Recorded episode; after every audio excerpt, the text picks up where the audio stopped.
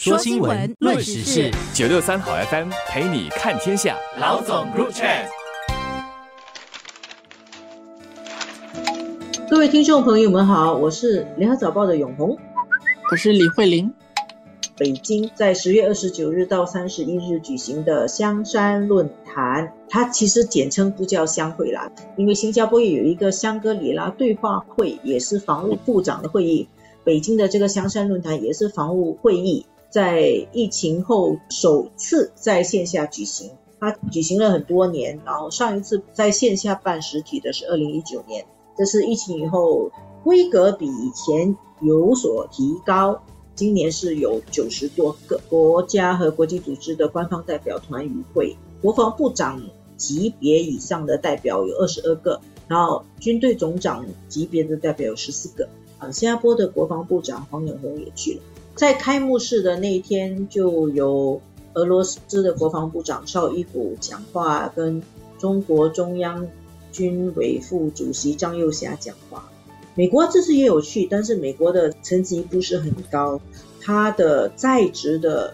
官员是美国国防部副部长办公室的中国事务高级主任卡莱斯，他是美国代表团团长。以色列、伊朗、巴勒斯坦都有代表去。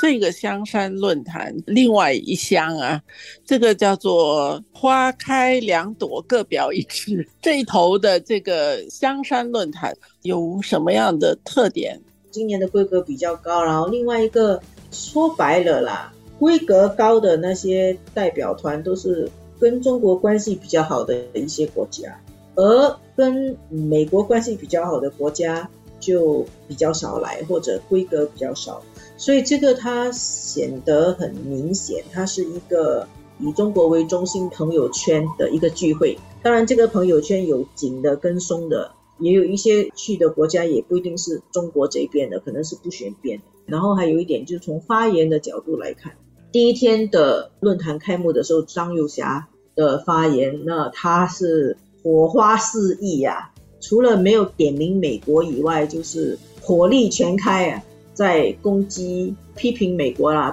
冷战思维、阴霾不散，然后银河游戏啊，还有手伸到哪里呀，哪里都有问题。他讲的非常形象啊，就是充分发挥了中国语言的这个色彩。他说：“你这个是背后递刀子，不惜挑起代理人战争。”然后另外一个就是俄罗斯的防长绍伊古讲话哦。同样也是言辞的批评美国，还有批评北约啊，就说他们只是顾自己的安全，不顾其他国家的安全。所以这个论坛来说，从他们第一天的主旨发言来说，批判美国跟跟美国拉开对仗的架势，这个特点很明显。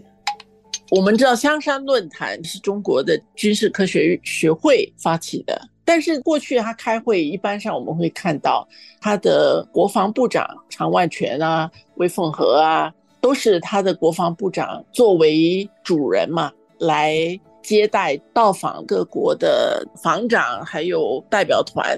但是这一次，其实我们知道，在不久之前，中国的国防部长李尚是已经被免职了，在没有原因说明的情况下。他跟当时秦刚免职之后又不太一样。秦刚免职之后，王毅就回头来兼任他的外交部长，而李尚福现在也没有宣布谁接替他作为国防部长。其实这次香山论坛，大家也在等看看会有什么样的动作。实际上是没有什么特别的动作，没有国防部长。他还是开了这个香山论坛。那他这次推出来的，我看到的主要是两位中国的国家军委副主席，就是刚才永红说这个张又侠做了主旨的发言，还有另外一位是何卫东，看到他也接待了很多的贵宾们呐。他没有直接的说什么，但是他传达一个微妙的信息，中国的那个运作的方式。他不会因为他没有国防部长觉得有什么问题，他照样可以举行香山论坛，很高调的。那么在这整个论坛里面有发出中国自己的声音，还有中国的朋友来参会，也在这个论坛上说他们想说的。因为他很多场论坛是闭门的吧，是不公开的，就是很多的讨论其实也没有准备让媒体或者让外界过多的去参与。真正想要传达出来的信息，就是他公开的这几场，让更多人知道他们想要传达的信息。而我们看到美国的媒体其实也没有太多的去报道，可能也没有太多的去理会这个香山论坛，但是就形成一个他自己的朋友圈，他发出他自己的声音，传达他自己想要传达的信息。这个是中国在打破。美国或者我们笼统的说，西方国家垄断的这种话语权的一个方式。